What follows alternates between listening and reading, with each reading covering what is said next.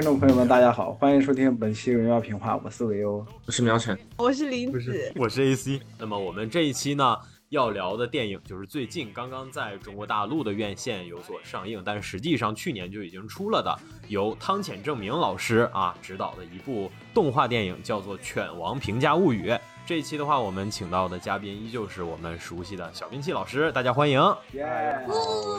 小兵器，来先放一首 Queen 的歌来欢迎一下。已经放完了。We are 的小兵器 tonight。嗯 啊，可以可以可以，这个调完全在调上啊。就是因为确实我们现在的状态吧，我觉得都是看完了《犬王》之后很难不拥有的一种状态，就是沉浸在这个音乐的这种，你说是浸泡当中吧，或者说是怎样的？嗯，上一次有过类似的感觉是看《波西米亚狂想曲》，或者是再往前数的话，就是我觉得音乐电影可能多多少少都会起到一定的这种。能够把你的各种感官调动起来的作用，所以说最终对这个电影的感受可能也是比较复杂的。但是说实话，我还真就是我看这么多音乐，哎，我也没看过多少音乐电影，就反正 类类这种舞台剧形式的这种电影，就还真就是《犬王》让我完全沉浸进去了。可能就是因为它是一个那个动画的形式，就它的视觉呈现特别。比较偏舞台剧，就是说是音乐剧后半段的音乐剧。也不是音乐剧，就是他后半段给你直接上了个演唱会，是这么回事儿。我我我觉得这样吧，就是我就不妨先开门见山的说一个这个片儿最神奇的地方，就是这个片儿开场这十几二十几分钟的时间里头吧，你完全想象不到后面会是那么嗨的感觉。我说实话，我看我看，哎对，哎对，我问一下，我我我我想先问一下你们，就开场那段刚好我。错过了，就是因为我去买炸鸡去，不是买炸鸡，买买买水去了。然后溜进来的时候，刚好是就是他在犬王出生的那个片段。然后我看好像前面是有一段闪回，是吗？就从现代就直接就蒙太奇闪回闪回到那个那个那个古代去了，是吗？就那段那段你们有没有感觉像混沌武士的开头？就是一开始特别那个 rap 啊街头的感觉，然后不，这不是我们要讲的故事，然后滋。就就退回到古代，有没有那种感觉？你们看的时候，好的，就就我一个人。呃，这事实上，我觉得是因为你说的这个部分，它也是被压缩的太短了，所以说实际上可能不会那么成为大家 focus 的重点吧。事实上，这个片儿的前十几、二十几分钟给我的感觉像个节奏特别迟缓的那种历史片儿，它甚至会有一点那种发闷的感觉，就有点类似我们之前。聊中国奇谭的时候说的，看中国奇谭后几集什么乡村巴士之类的，我都有点乏。说真的，我我我当时一度的我在想，我说之前喵晨给的评价那么高，然后他说后半段是那样顶满的嗨，我说这个我还要等多久呢？我还在想。然后事实上这个片子它是以以这种非常叫做小火文火慢炖的这样的方式，把你带到了那个后面音乐起来的那个部分。我在看这个电影的时候，在电影院看的，然后前十五分钟成功的让我走神了，我就直接 是吧？对，我就对，因为我来之前我专门做了功课，我就怕我看不懂。平家物语犬王听起来就是一个挺挺晦涩的一个故事，然后我就知道这是一个什么音乐剧啊，两个人用这个音乐来反抗嘛。然后结果一上来讲什么捞什么宝藏，然后又是什么渔民，然后又这个那个的，给我整懵了。然后我就直接玩手机，再然后再一抬头的时候，已经是那个有鱼来到京都那。然后后面才开始进入那个唱歌的环节，才情绪一点一点跟上。是的，是的，是的。那我可能关注点有点怪，我前面看的还挺入迷的，我就一直想看那个小孩他，嗯，穿条那样的裤子在水里游泳，他裤子会不会掉？然后盯得很紧，然后就很认真的看完了前面的部分。叮当猫是吧？苗人凤是吧？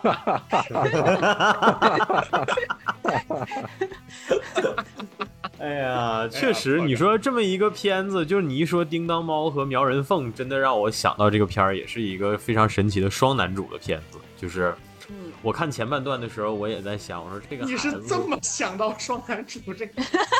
对吗？这不，你看这不。这不叮当猫和苗人凤这不绝代双骄嘛，对吧？它转 进如风，对仗工整的那种感觉。对，就是我前面其实我也一直在想，我说这个片子到底是讲犬王还是讲这孩子？我说难道犬王是一个非常宏大的神话传说，或者它是一个那种类似于小满当中那个大鱼一样的那种集体意意象之类的？我以为它是这种东西。然后我还在想，我说这孩子。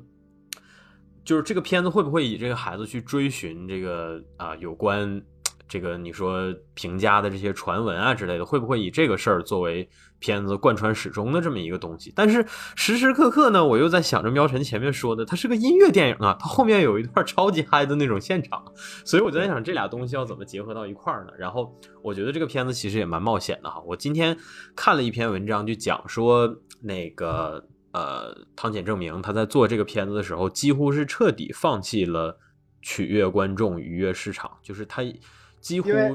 因为这是他说是他的封笔之作，是是，就是他几乎保持的是完全不在意主流市场，包括主流观众的那种观影节奏的态度，所以说他其实真的蛮冒险。我觉得他那个前面铺陈的那些段儿，他再但凡再多个十分八分的，可能这片儿就危险了。我觉得很多观众就会坚持不到那个时时时段。说真的，就是情绪化很强的人，他忍不了那么长时间的。你可能你那个现场不及时的给到我就。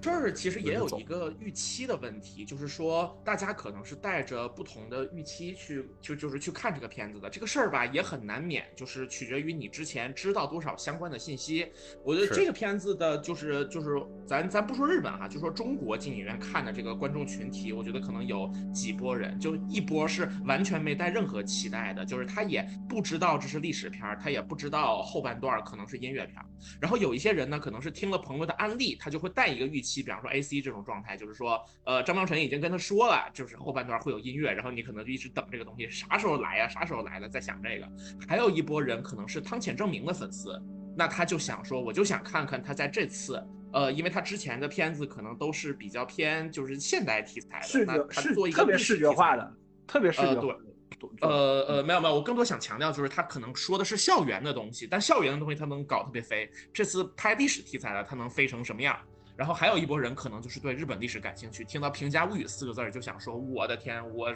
我什么时候才能等到一个有《平家物语》四个字儿的这个电影进电影院呀？那有了我就一定得去看。”就是可能这几波人，还有一部分人，等会儿等会儿等，还有一部分人是在 B 站看了《平家物语》那个动画片儿。就是 TV 版啊，然后我估计这个部分的朋友，呃，但那其实他跟那个我说就是对日本历史感兴趣的这些朋友也差不太多。毕竟你本来会去看那个动画，你也很少是因为动画迷，你八成都是。我觉得不一定，我觉得不一定。你对历史，你对日本历史感兴趣，然后，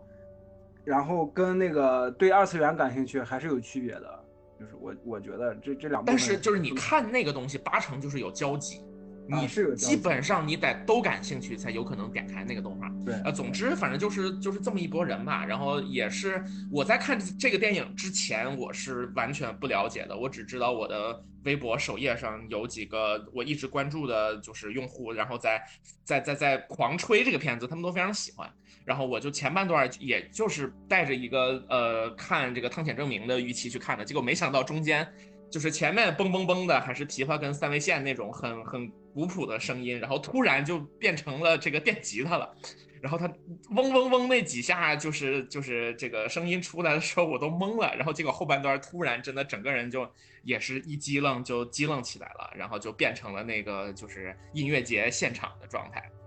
对，就是他们到不行了就是他们第一次开启这个 rock and roll 现场的时候。呃，这一段快唱完的时候，我打我我特意拿起遥控器，我看了一眼进度条，我发现这个片儿已经过去三分之二的时间了，我就有点怎么讲呢？就是有点愣吧。就是其实倒也不是说喜欢或者不喜欢，我就我就挺愣的。我就在想，我说这个片子后半段都是这些嘛？然后哎，他还真就都是这些。就挺，反正就是我们所有人都有一个联想，说特别像《波西米亚狂想曲》，像在哪儿呢？其实就像在这个大胆的决定，就是它整个的后半截完全是音乐表演。没错，没错，嗯，确实。不过还是稍微有一点区别的是，就是呃，《波西米亚狂想曲》，因为毕竟这个皇后乐队是一个现实当中存在，并且有无数粉丝、无数的拥护者的这么一个情况，所以说它后半段更多的在还原当时的那个表现。而《犬王》的后半段音乐的演出，其实和这个片子的核心表达，然后包括在演出的后半节有一些非常关键的节点，在于说那个呃，需要通过。把那个最好的状态演出来，然后来告慰平家的亡魂，以解脱这个犬王这个人物身上的那些个畸形的部分。就这些部分都是他的音乐表演是和他的情节表达和他的主旨呈现是有着呃很高的相关的。在这一点上，其实比那个《波西米亚狂想曲》的就是作者性要要要要更足，就是嗯嗯嗯，就是说他后面所有的音乐。呃，表演的部分不光是为了让观众爽，然后同时跟他的这个表就是表达他的主题也是有着就是非常密切的联系的。我觉得也要先提一下这个历史背景，因为如果对这个历史背景完全不了解的人，就看那段可能就会看看这个电影可能都会抓瞎。然后如果再再加上不了解犬王，更更抓瞎。就就是看这部看这部电影整部。整个过程就是三层抓瞎，就是先是先是男主角瞎了，然后你瞎了，然后犬王一出来你又瞎了啊，就是。但是也有一些朋友，比如说像我，就是既对这段历史一点不了解，然后也对这个什么这个三味线也不是很喜欢，但仅仅是进去听音乐的朋友，就是我觉得还是能 enjoy 的，因为就是就是可能。可能大家不不听日式摇滚，就是这个犬王的配音是女王蜂乐队的对女王蜂对，嗯，对，就冲这一点我就可以很享受，然后听那一段演出，我觉得还挺不错的。嗯，对对对，没事，你们可以讲一讲历史背景，我觉得也很 OK，就是有利于了解这个电影。但是，就是反正对于我来说，了解这个电影本身其实可能没有那么的重要，因为其实。我看他的感受是他的，呃，声音演出，然后他的画面风格，以及这种三位线参电吉他的这种，就是这一切吧，就是它的呈现形式就已经足够让我去享受这这这一个半小时的时间了。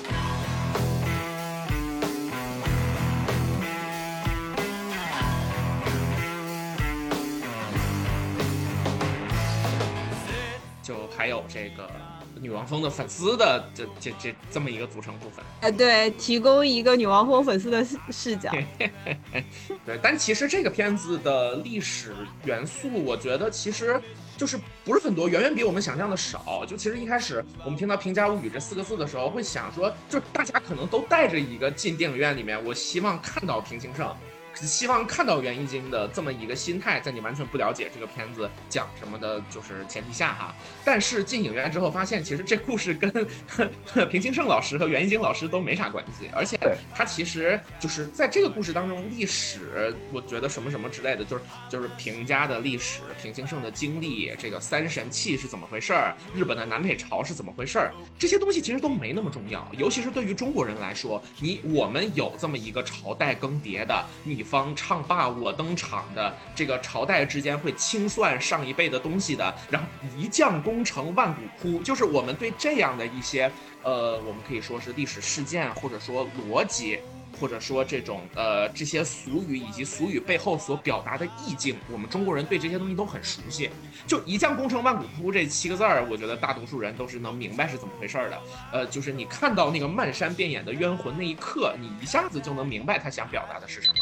所以说，就是他在进入到后半段的那个就是表演，说我要用我的演出来讲出这些未被讲出的故事，我要用这些演出来告慰这个无数的平家武士的亡魂。就那一段，我觉得。就是对于我们来说，真的是可以无缝衔接的对上的。从这一点上来说，我觉得这是我们跟日本文化的一个亲缘性，也是我们去看这个片子的时候能够去更快速的理解的一个就近水楼台的感觉。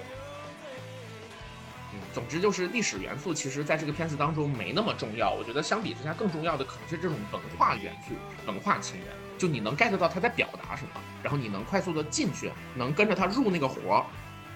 就甚至于就是有鱼和这个犬王他们最后就是结局的这一块，其实有点急转直下的感觉嘛。就是本来已经相当顶了，然后后面一下子就是一切都咔嚓掉了。这种东西其实，在我们自己的文化或者说就是中中国朋友们近现代历史里也是深有同感的，对吧？啊，主要是主要是我我出来看豆瓣上真的有人在问，或者微博上也真的有人在问，为什么就是最后要杀死友谊？就是真的有人这么问，你知道吗？就是，所以就大家可能可能已经没有那个看样板戏的年代的记忆了吧。我告诉你们为什么，就是因为万恶的资本。行行，我觉得主要责任在美方。对，万恶的资本，就又又打出一张牌是吗？就是，嗯，警惕拜登打马恩牌。哈哈哈。我看之前我也是以为这是一个讲《平家物语》的故事，后来我发现这是一个讲述讲述《平家物语》的人的故事，就是有点原叙事的感觉。就他不是讲平价物语，而是有个人在唱平价物语，然后把这个人的故事讲给我们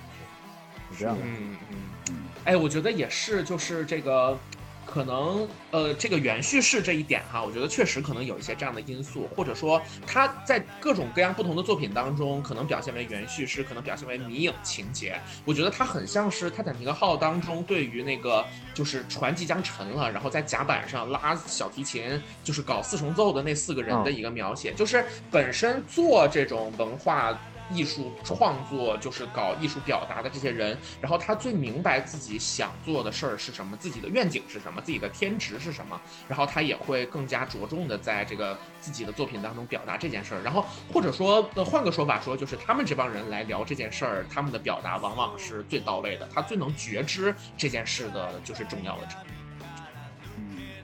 所以说就会就是我我觉得这一点在这片子当中表现的也很好。它其实就是我就是豆瓣的短评里面有一条就是说说就是看之前完全没想到它其实讲的是一个就是就是正确的群体记忆这件事情，哎，又使用了这么一个特定的说法，嗯，就是。大家怎么去记一件事情？这个事儿怎么在历史上，然后最终被所有人所认知？然后其实哈，就是当权者对这件事儿一定是一直是有企图的，然后最扎人心的一句话：犬王毕生所创作的歌曲一首也没有流传下来，一首都没有留下。是的，大家只知道他牛，但是不知道他具体唱了些啥。对，也不知道他具具体为什么牛，他怎么他他也没有，就是。把把他的那个形式好像也没有继承下来，因为好像现在的那个现在的能剧继承的是就是那那个小孩的，就是那个正统的那那一套。对对对对，是是，对，因为它其实本来也就是一个历史演绎作品，历史上的犬王肯定也不是真的一个唱摇滚乐的东西，对对吧？他只是依托这个这一点来，就是衍生出说当年他可能做了一些离经叛道的事儿，然后就被啊被这个下令不不可以再演了，导致他没有流传啊。对，嗯。然后我就，然后我觉得这整部片子其实就是在讲摇滚精神，嗯，就只真是就不论是他们的形式，还是说他们做出来的事情，啊，不过我有一个问题，就最后那一下我稍微有点没认真看，当时就是说有鱼被杀了以后，然后犬王在和当时的幕府将军在聊天嘛，然后幕府将军就是说说以后你不可以再演了，我们将来要以定这个为这个正统，然后犬王就是说就是，然后他就同意了，对吧？对他同意了，他同意，他他他是，而且他是那种背地里面是那种特别阴狠的那个表情，同意了，然后然后马上一转，马上一变脸，就笑着说好，就可以理解为是那个，就是大家本来是一个摇滚乐团出道的，结果这个大公司要签他，但是只给这个主唱签独家，然后这个主唱自己就单飞了，汪峰嘛，这不就是？哎，就是这意思。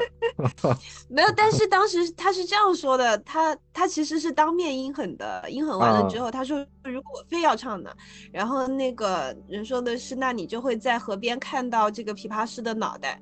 被斩首的。对对对对对，是同意的。他是为了他是为了保护有鱼，对，他是为了结果有鱼还是死了，最后还是死了，因为有鱼他最后还是坚持要去到那个地方去弹三味线。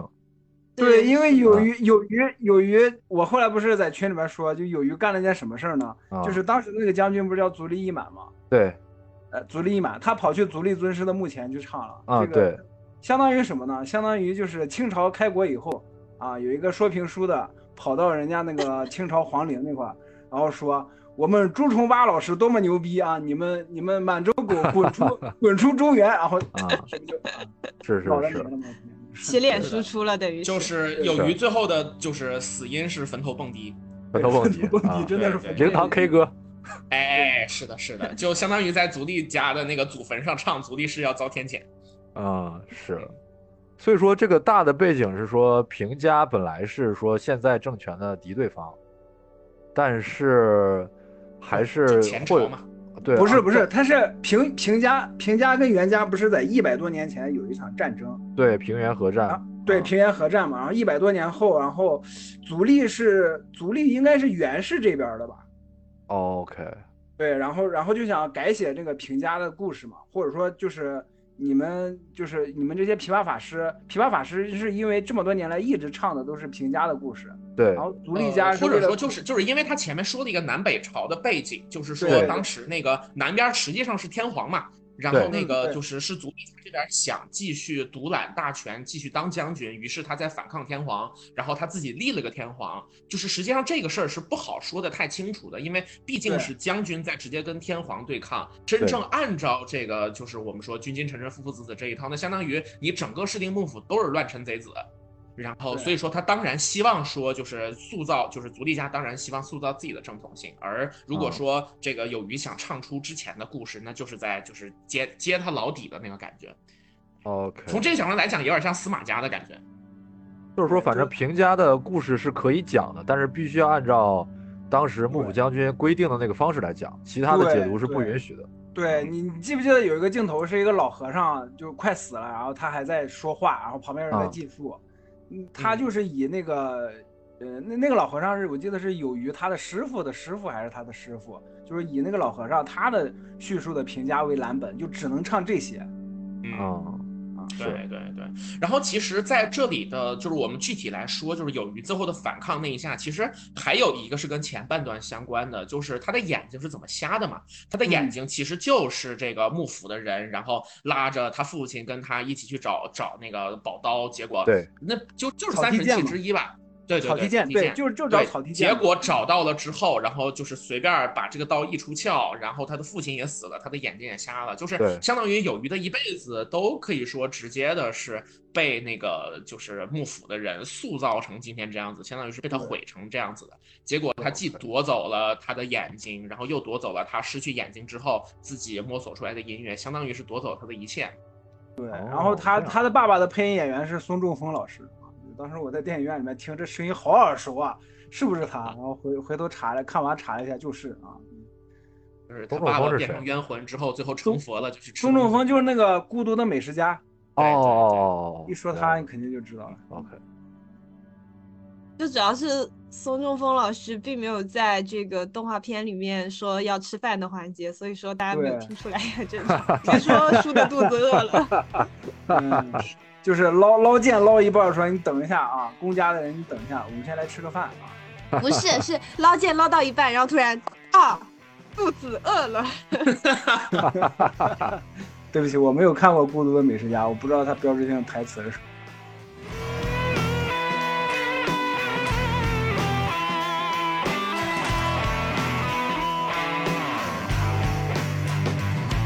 这样说的话，那有鱼其实也是相当于被平家的亡魂给缠上了，是这样吗？因为那个草剃剑也是平家将士遗落在那儿的。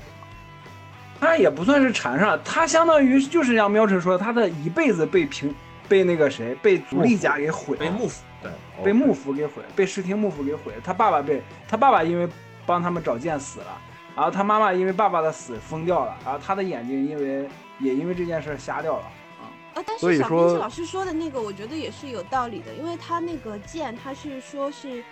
嗯，就是那个是什么什么天皇，然后他母亲就是知道他们肯定是战败了嘛，然后嗯为了逃避一个被杀死或者被俘虏的结局，所以是欺骗当时年幼的天皇，然后一起绑在这个剑上投河、投海死掉的。对，然后这个剑是说看到他的人就都会都会就是遭受厄运，所以说有鱼的爸爸才死了，他眼睛才瞎了。其实并不是说那个剑给他砍伤的或者怎么样的，所以其实也可以理解为他是这个亡灵的一种诅咒嘛。是的，是的，哦也可以这么理解，对。所以说有鱼才是最核心的反叛精神的那个体现，而不是电影的名字犬王。因为犬王他那个命运感觉更多是被他爸爸的野心给毁掉了。他爸爸想要成为最牛的这个所谓叫什么能乐师，能乐大师啊，对，然后献祭了他，对，献祭了嘛。对，而且犬王的行为动机其实也相当单纯嘛，就是他既没有怨恨，也没有说要脱离什么，然后他只是觉得说这些冤魂在这里，然后我能听到他的声音，然后我把这些故事，呃，说出来，表演出来，然后实际上很相当有意识的去对抗一切，然后想要去拥有所谓自己的歌的人，其实是有余嘛？对，是有鱼，是。不过我觉得有鱼和犬王两个人应该在这种创作的动机上应该都是挺纯粹的，就是说我知道有这些故事，所以我要把它讲讲出来给大家。但是就是感觉有鱼的执念会更强，就是说我不允许有任何东西干涉我，干涉我表达的自由，干涉我创作的自由。他在这一层上走的比这个犬王还要更极端一点，对，是吧？对。嗯，对，因为他有一个很核心的一个台词，就是说这个是我们的歌，对，就是他把自己改名为有有的时候，就是我们存在在，就是我们的存在是寄托在我们创作出来的这些东西里面的，这个其中是有自我的，他在这个上面是相当有意识的。对对对，他就很有这种创作者的尊严和这种诉求，就觉得你毁了我的作品，就是毁了我的一切。对对对，就对，就是毁了我存在的这个证明。对对对，为了艺术自由。看完这个电影之后，林文瑶同志写的短评就是那仨字儿什么？对，就是哎，我写的啥？哦，是我写的就是我们有，嗯，我们有。瓦里瓦，口口尼亚里，我在这儿。对对，他差不多就是这个意思。是的，是的。嗯。哎，说起这个，就是。我觉得呃，就就是我到现在也依然就是就是不知道为什么印象相当深刻的那个场景，就是有有有鱼第一次提出来自己要叫友友，就说我们我们存在的时候，他不是那个犬王拿了个酒壶过来，然后找他在那个宴席背风的地方喝酒嘛，然后当时他画着那个那个妆，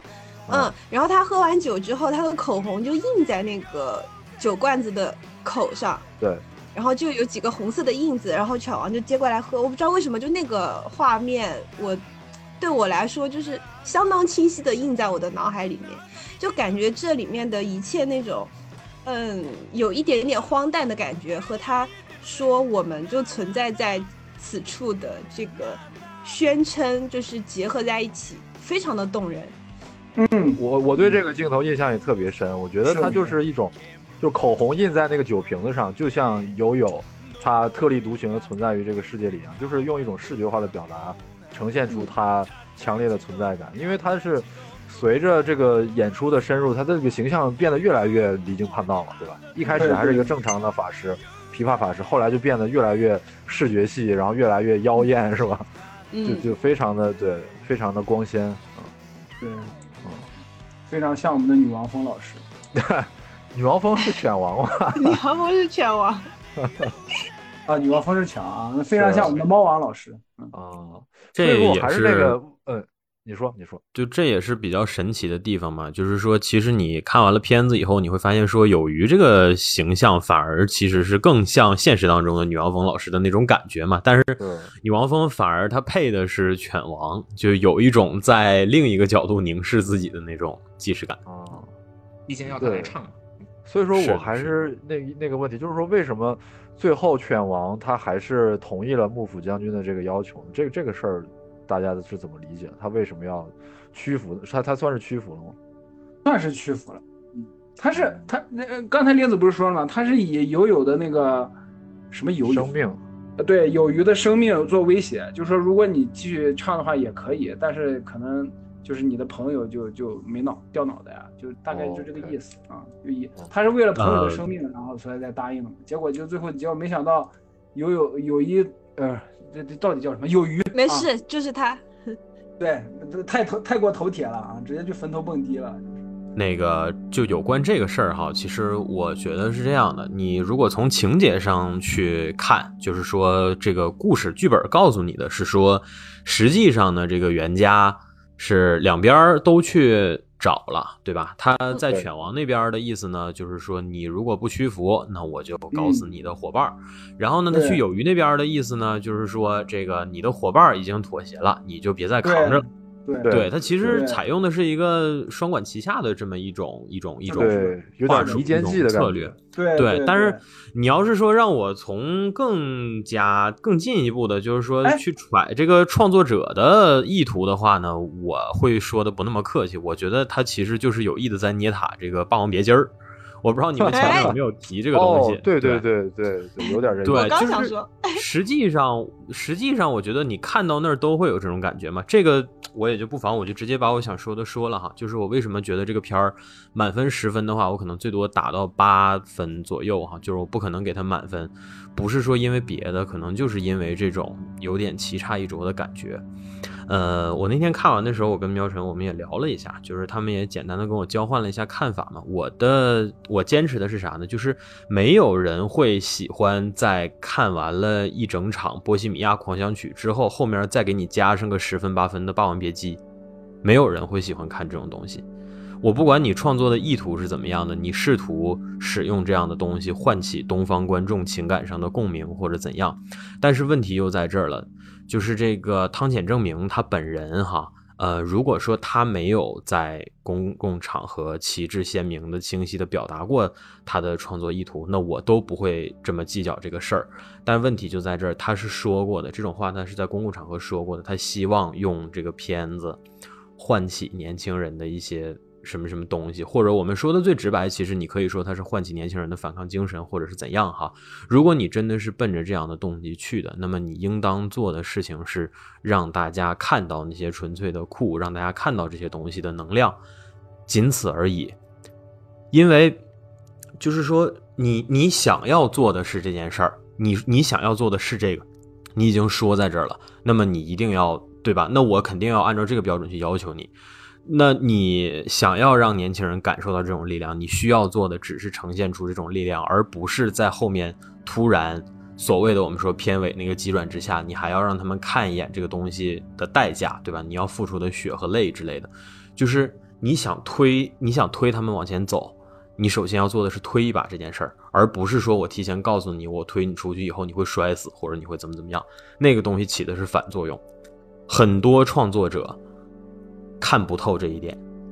所以他做出来的东西最后总会加这么一段东西。但事实上，这个东西并不是必要的，或者说并不是百分之百值得推崇、值得去效仿，甚至把它奉若神明的一种创作方向。不是说所有的东西我最后和东方的这种现实层面的东西结合一下，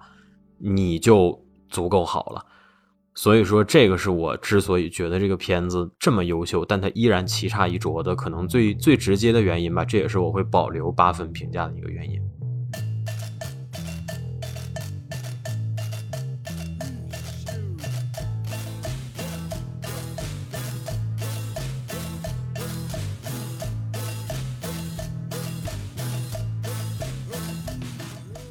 然后还有哈，还有还有。那个我我最后再说，就是说回犬王这个形象本身哈，虽然说我觉得他肯定有捏塔霸王别姬的部分，但是为什么我也不能百分之百的我我觉得他不是百分之百的合适呢？是因为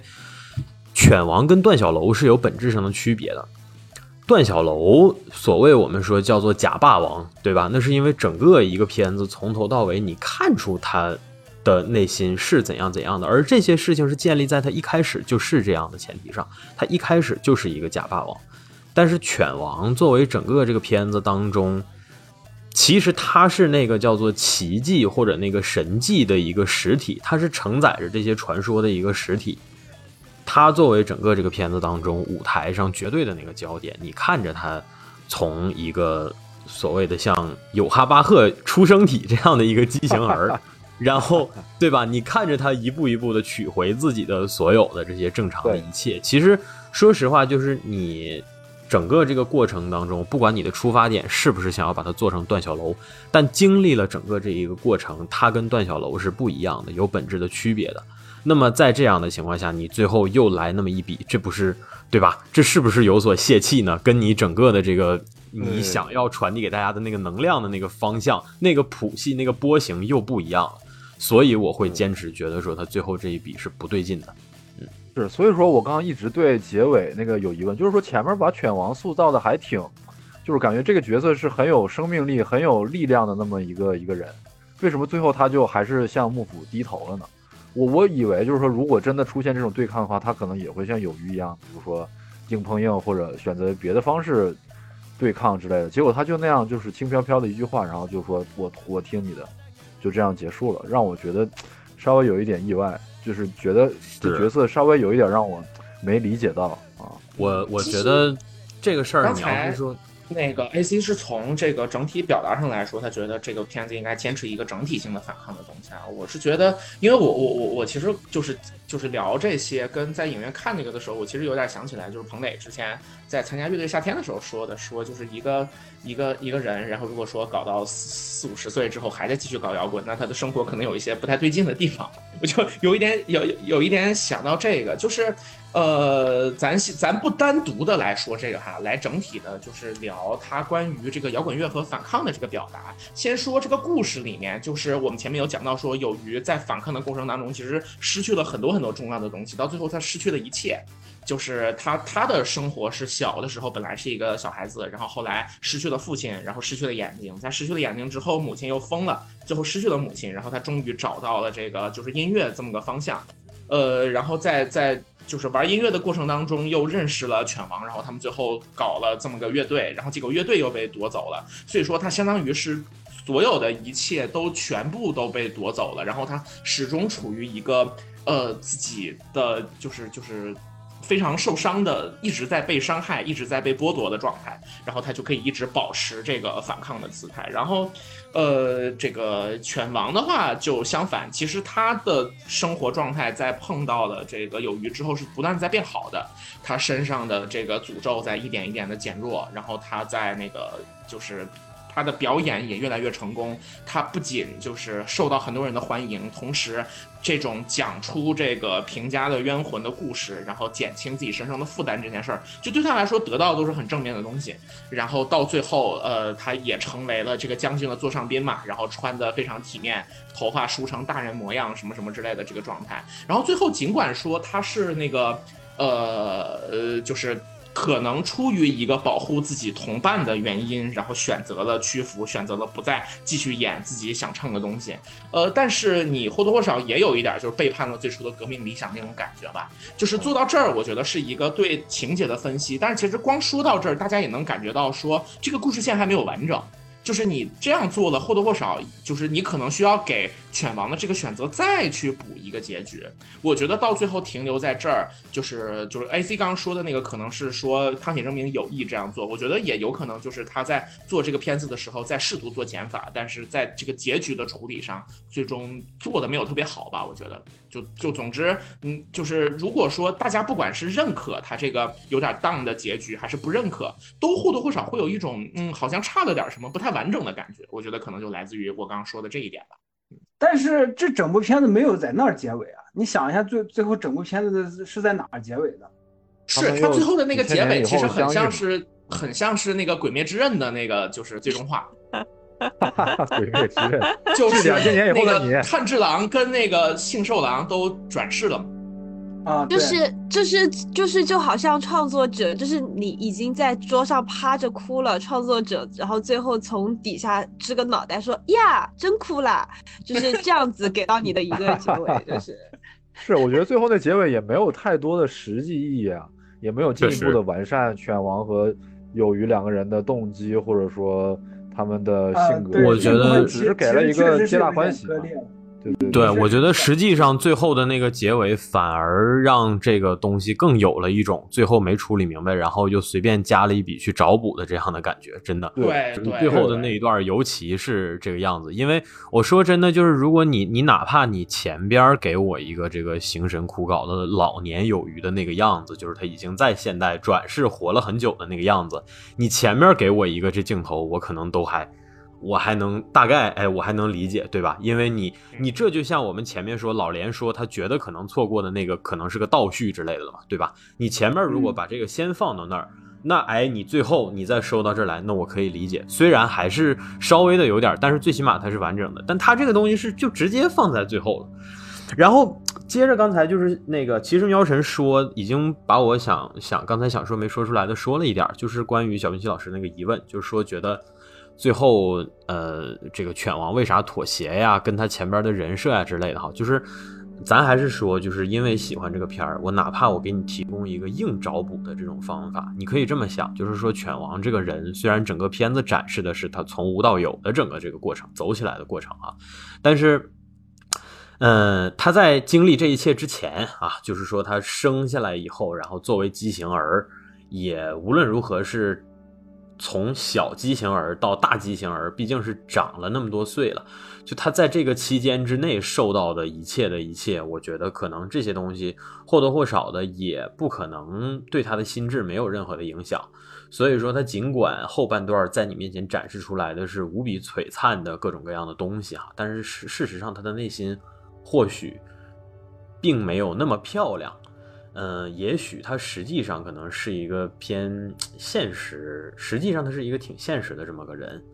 嗯，从这个角度上来理解也可以，就是说，当然咱们这种是说。你 focus 在单独的人物身上，就是他可能就是像我前面说的，就是他在就是一个人在底层，在被压迫，在本属于他的东西在被夺走的时候，他是天然的想反抗的。然后在这个过程，所以说这个过程那个有鱼就是这样的状态。但是犬王的话，其实在整个演出的过程当中，他的他是一步一步在重新找回自己失去的东西，就是找回正常的身体部位，同时获得大家的喜爱。没错，所以到后来他的革命意志就没影响。对，但是这也是我们还是说回来，就是你这你具体去分析人物，你可以分析，你去拿情节摘出来看也可以。但是还是我说的，这个电影的核心在他妈表达，你这人物做成这个样子，对吧？你不利于你是不利于你整体这种精神的表达的。所以说，是是这个意思。对，这确实是个缺憾。所以就是给听众朋友们翻译一下我跟 AC 就刚刚说的这一段的态度哈。AC 是说，就是整个。那个就是犬王倒戈，然后有鱼被杀的结尾这一段，你干脆你就别要。我的意思是说呢，你要是要了，你就得给他们两个的这个选择，给犬王再补一个结局。总总而言之，就是我们的一个共识，就是后面这一段确实不太完整。就是我再说一个，就是可能，嗯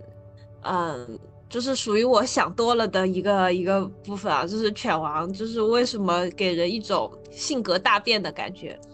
就是最后犬王的爸爸不是搁那儿和那个能剧那个面具搁那交涉嘛？对。然后那个面具其实很很清晰的说，这个小孩就是你献祭给我的一个小孩，然后嗯你要毁了他，那我把你弄死。就是在他看来，那个犬王实际上是已经是属于他的。一个个体，即便他现在已经逐渐趋向正常，但依然是受控于这个能具面具的。有没有一种可能，就是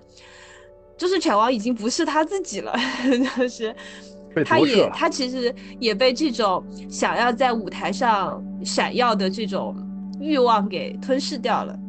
然后确实有一点道理，就是你说到这个，我再分享另外一个感觉哈，就是其实前半段当中，犬王因为他全身畸形，手特别长，并且口眼歪斜，他一直是戴着面具的。除了故事当中的人之外，我们所有观众都没见过他真正的脸究竟长什么样。然后在演完《龙宗将》那一首曲子之后，其实按说他身体变成了正常的状态，他的脸变回了就是人类的俊俏的脸嘛。可是，在最后跟那个将军跟足利义满在在对。画的那场戏当中，我反而另外有种莫名的感觉，他那个脸仍仍然像是个面具，甚至像是新的面具。对对对对，是是，就很怪异的他那张脸。嗯，对对对，我觉得这个可能跟林子刚说的那个可能就是就是一个系统的那个感觉。是，就觉得他那个脸画风好像跟这个作品有点格格不入。我觉得这个是应该长一张就是可能是乒乓那样画风的脸，结果摘下来之后是一个啾啾的奇妙冒险那个画风，而且 而且而且再加上另一层，就是能剧这个这个剧种，就是表演的时候他也要戴面具，对，就是感觉犬王之后就是一直在戴着面具在生活，是是，如果算上算上玲子这个猜想的话。嗯嗯，就是，但是当然，我也非常同意 A C 宝贝儿的观点，就是，嗯，他在逻辑上或者说一些细枝末节上，他可能是成立的，但是他给到你的观感确实是最后一下急转直下了。而且这个急转直下，急转直下本身其实是可以理解的，但是最后收尾又收的稍显潦草，就和中间的那种。非常强烈的摇滚乐现场，这种包括情绪、自我认同等等等等，这一切相对比起来，最后的那个收尾就有一点点，嗯，就是没头没脑的，没没着没落的，一下就没了，就会有一点点这种遗憾存在。对对对，反正就是关于面具这个处理，让我有点想起脱口秀大会第一季的时候，一位目前可能不能提名字的脱口秀演员所讲的那个话，就是说在某个节目里面，就是黑怕曼是唯一一个戴着面具 过去的，但是到最后也只有他一个人摘下了面具，啊，就是也有一种这样的感觉。对对对，我我我真的非常的佩服卡姆老师哈，嗯，卡姆老师的这一句话，基本上我觉得把，哎，但这还真不是卡姆老师说的，是另一位现在名字也不能提的。哦，你们脱口秀圈怎么回事？怎么这么说不说不能提，说不能提，这不都提了吗？就是我觉得王岳池老师，他虽然现在各种各样的事情缠身哈，但是说真的，就是王岳池老师一句话，基本上点透了整个中国黑怕圈的接下来这几年的发展吧。朋友们，他说出这句话的时间是第一届。中国有嘻哈刚刚办完，对，就总之整个的那个说唱圈，基本上大多数人都是性格大变。对，然后事实上就是我觉得 这他妈是个现挂了，属于是哈，就是，呃，我我我觉得更讽刺的地方在于说那个，即便他当时讽刺的，呃，一七年的那一届中国有嘻哈着急是吗？就，好烦啊，好烦！哎呀，你干嘛？就是 呼唤色大，呼唤色大。你们疯了是吗？你是真他妈的尬！我操，真他妈的尬！真他妈的尬！妈的，明明你们都是这么想的。就是呼唤色大那个，我只不过是捅破了这个窗户纸。我把这个说完哈，就是 那个，尽管王岳池老师讽刺的是二零一七年的第一届中国有嘻哈，但是更讽刺的地方在于后来的有嘻哈，毫无疑问是一届比一届办的假哈。所以说，就是我觉得他这句话真的有非常强烈的这种前瞻性。然后，那我们换过头来哈，就是很多时候有很多这种耐人寻味的处理。其实像《犬王》这部片子也是，你说它虽然后面处理的这么奇差一拙，但是因为它使用了这个所谓元平时代的这种历史作为一个背景或者作为一个底，那么。嗯，或多或少，我觉得也给很多人提供了多角度去分析这个片儿的空间吧。我们且不说这些万字解析的号哈，其实拿着这个片儿也可以写出 N 多东西，前提是他们懂这段历史，懂这些东西。其实这个片儿，我觉得都是一个做解析或者做什么的比较绝佳的素材吧。但问题又在这儿，它是个音乐电影，一般音乐电影哪有给你哪能给你提供这么。丰富的，对吧？我们去分析、去联想、去解读的空间呀。你见有多少人揪着《波西米亚狂想曲》哒哒哒写出一大堆东西？其实也并没有，对吧？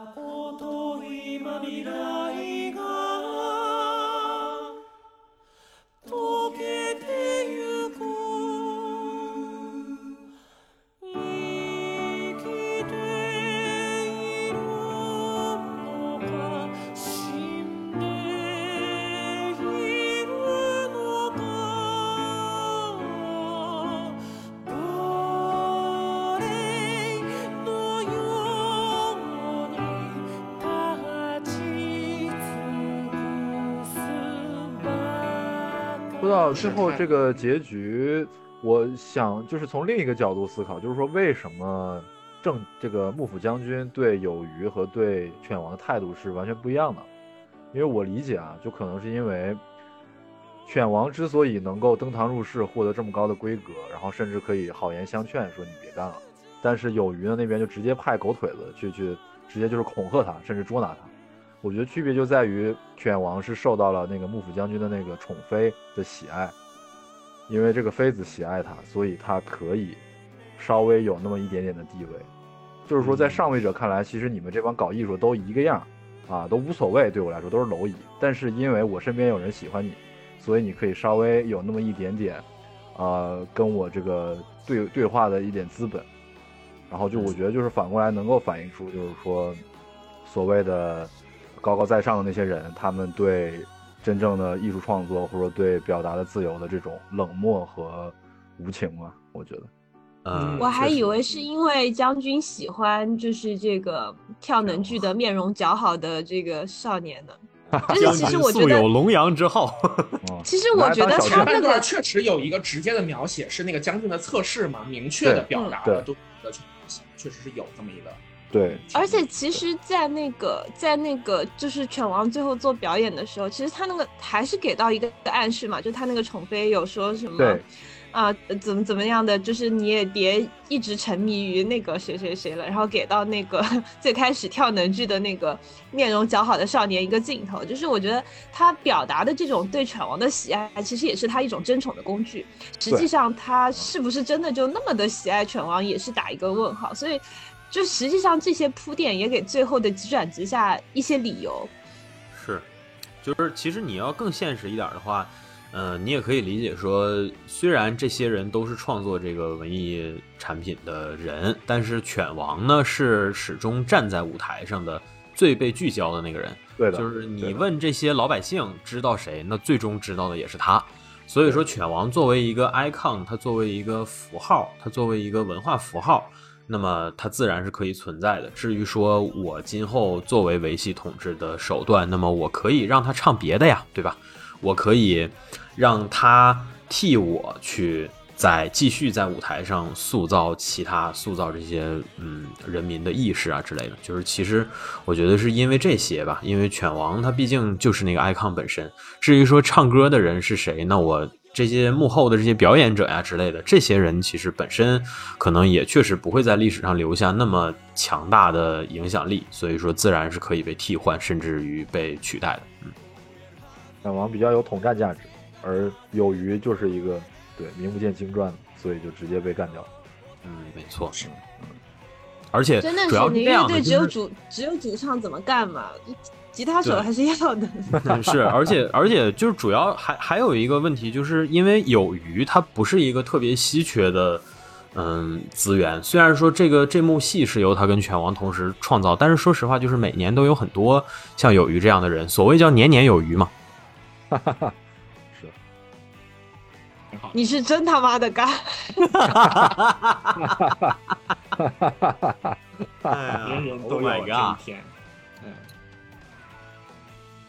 呃，我觉得就是。呃，整体上来讲吧，呃，就像我们对所有这些情节可以拉到就是这一层的叙事当中去讨论，还有就是它带给我们这种这么畅快的感觉，我觉得本质上也是这个片子做的特别成功的一点，就是它把几个风格近似，但是本来可能就是没有直接放到一块儿的东西给结合起来了，就是日本文化一些视觉系的部分，然后摇滚乐当中反叛的部分，历史叙事当中反叛的部分。呃，所有的这些东西共同的结合到一块儿，因为这些东西本身在就是情感上就有很相似的地方，所以说就是用音乐的形式来来讲这个故事，用讲故事的形式来反抗这些东西，本身就是一个很连通的叙事。然后加上日本人，我觉得本身对于这种非常华丽的美学，以及这种就是用自己的一切赌上自己的一切来反抗的这种精神，本身也是日本人非常擅长处理的东西吧。我觉得最终是达到了一个非常。高水平的一个同调，就是在后面那个音乐的，就是给人的畅快感跟反快的畅快感是完全一致的，打到就是每个观众心里面的。我觉得，就是这个片子相比于汤浅证明之前的很多电影，其实呃电影啊、动画啊什么的，其实他讲的东西是相对简单的，他表达的主题以及使用的表现形式都比之前要少，但是在对同一个主题的表现透彻程度上，我觉得是达到了新的高度。就是反正整个后半段儿，就是就是我们说那三首歌嘛，《万种》《鲸》和《龙中将》这三首曲子，真的是给人无与伦比的爽快感。我确实，我我当时去看这个电影的时候是晚上十一点，然后在一个呃只有三排座位的那种 VIP 厅里面，整个厅就我一个人，然后我也是就是感觉整个那个场域就是属于我自己的，然后后面就跟着大家一起拍手什么的，反正看的非常快乐。确实。然后，其实你考虑到说，第二首和第三首就分别对应的是皇后的《We Will Rock You》和《波西米亚狂想曲》，所以这当中也有一个美学上的递进吧，就是说音乐美学上的递进。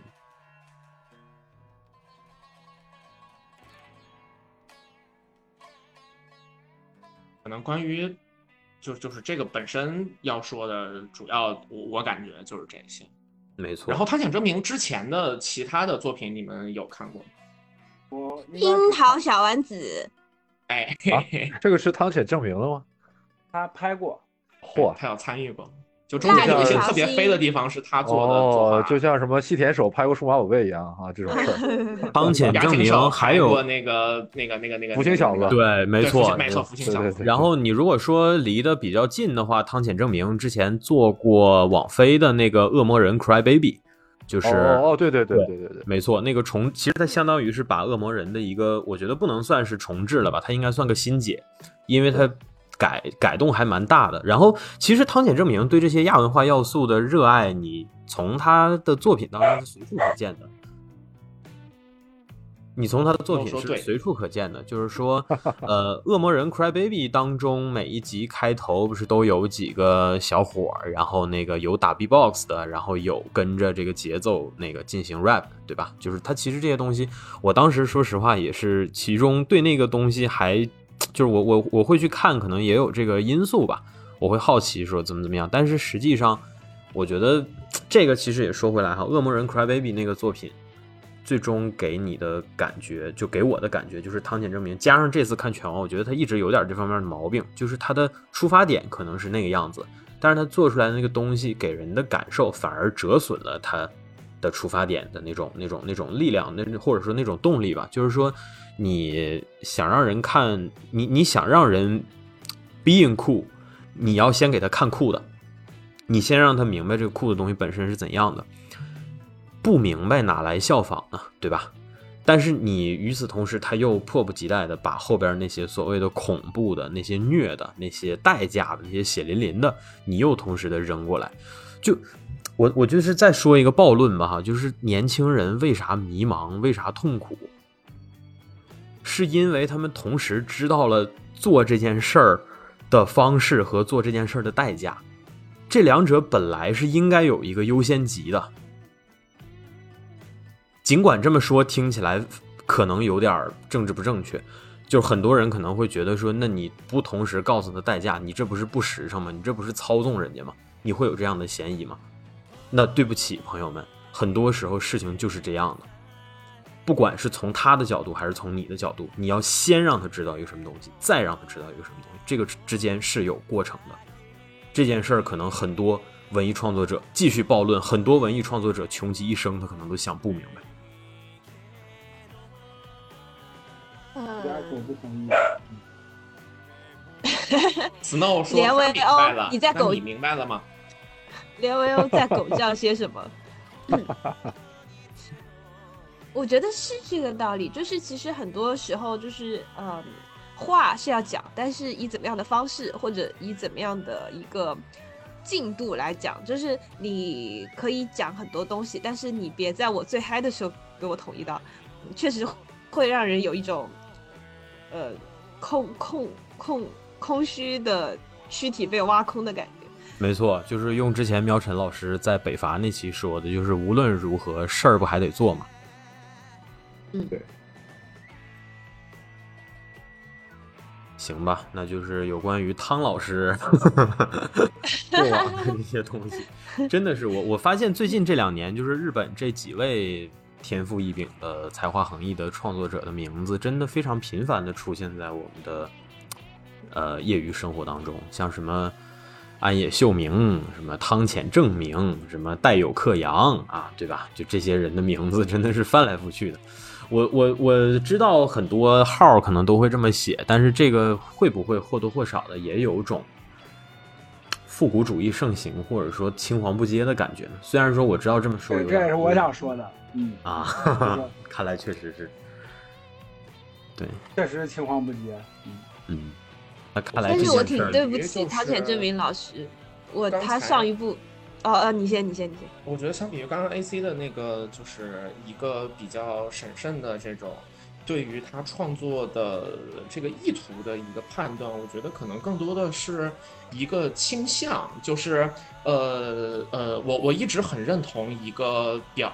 就是一个观点吧，就是是李健老师之前有一期《我是歌手》里面提到的一点，叫做浓烈的情感更应该含蓄的去表达，就是这种呃你所表达的情感或者说主旨，然后跟你表达手段有一种契合的方式，是一个浓淡相宜，就是说比较。比较平实的东西呢，然后你可以用很复杂的方式去表达，但是呢，就是非常浓烈的情感，然后你就可以用比较含蓄的方式来表达。换句话说，你在你表达的东西复杂的时候，你手段就做减法。然后你要说的东西是比较日常的，你想要想要把大家更多带出来的时候，就是我们说文学陌生化，其实就是为了让大家可以重新审视我们身边的生活这种感觉嘛。那汤浅证明自己的作品，其实我觉得就有一个这种嗯上下调整的一个曲线，《四叠半神话大戏》和《春宵苦短苦短少女前进吧》，其实说的都是很日常的东西，他就使用了一个特别特别飞的方式去表现，去表现这个主角那个少男或者说少女，然后在面对某一个情感当。中，呃，面对某一个情境的时候，他内心的情绪和反应。然后有一个特别波澜壮阔的反应，他可能一下子内心变成某一个呃演奏厅了，或者变成某一个呃风雪交加的绝境了，然后什么什么之类的东西，就他在这个方面手段就特别激烈。然后《平价物语犬王》它本身表现的是一个还挺传奇的故事，然后它其实在画面的表达上，我觉得就做的一些减法，就是它整体来讲，它除了这个形式感玩，形式上玩了一个。就是这种平安时，呃，就是不不不，元平时代的这个，就是幕府时期的这个，呃，摇滚演出时代，嗯，啊，就就就之外的这些东西呢，它反而没有做特别复杂的东西，就是它情节也不复杂，然后它就是前面有个扣，就是这个那个那个能月的面具那个东西，到最后给你点出来了，然后犬王。长成畸形的形状的原因，他最后给你点出来了。但整体来讲，他这个故事都很简单。我觉得这也是一个，就是他的，嗯，这种在尝试呃新的题材的时候，然后就在表达形式上也去做一些相应的调整。就这一块，我觉得他想的是很明白的。但是，就我们仍然说，他最后的这个呃结尾的收束这个倾向，呃，可能还是一个他自己在处理这个题材的时候，他觉得没有办法不悲观吧。呃，就还是需要。就有这么一个东西，我觉得这也是，呃，我们哪怕把自己的就是思路类比到这个创作者的位置上的时候，我觉得就这个故事到最后了，可能这就是东亚人的一个习惯，我们都很难想象说这个就是飞在天上的东西不落地的那个东西，就是，就你甚至都没法不这么想。你做一个就是作品的创作，你到后面你不加那个东西，你就感觉好像哪儿不对。就是我们的思维方式可能天然的就是往这个方向去来的，然后再加上就是《平家物语》的自己的嗯主旨内核，咱说也是这种嘛，就是胜者必衰，对吧？呃，就是这个诸景无常，就是你不讲的最后那一下，你就浑身难受啊。哦，嗯，可能真的是就是我们的思考方式先天的就是这个样子。对，就先天的会对权力有一种畏惧和这种担忧吧，我觉得至少对对，或者是达摩达摩克里斯之剑，对对对，看到这东西前面那么那么张扬，就总觉得他最后得出点啥事儿，确实是。对，我觉得有可能就是这样的一种一种思维定式，居安思危嘛，也不算也不算是居安思危，这倒也不是不行。你是 真他妈的干。色大真言啊！居然思维怎么就干了呢？我因为这是一种思维，你知道吗？对，斯威啊，斯威特，我没往那想，操，斯威特，我真没往那想，妈个这是我知道，他想的是这是一种 switch，就是任天堂那个 switch，对对是，嗯嗯嗯。行吧，那我们既然都有主播开始搁镜头跟前吃东西了哈，呃，意味着我们对汤浅证明老师的这部《平价物语犬王》的讨论可能也差不多。我觉得，哎，就这些了。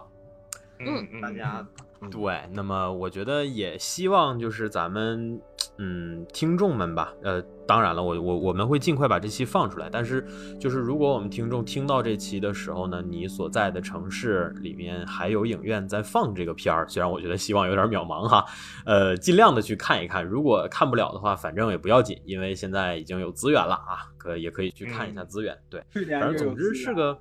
啊，对，已经有，对对对，去年就已经有资源了，就是事实上看到了没下载啊，就是事实上我觉得也。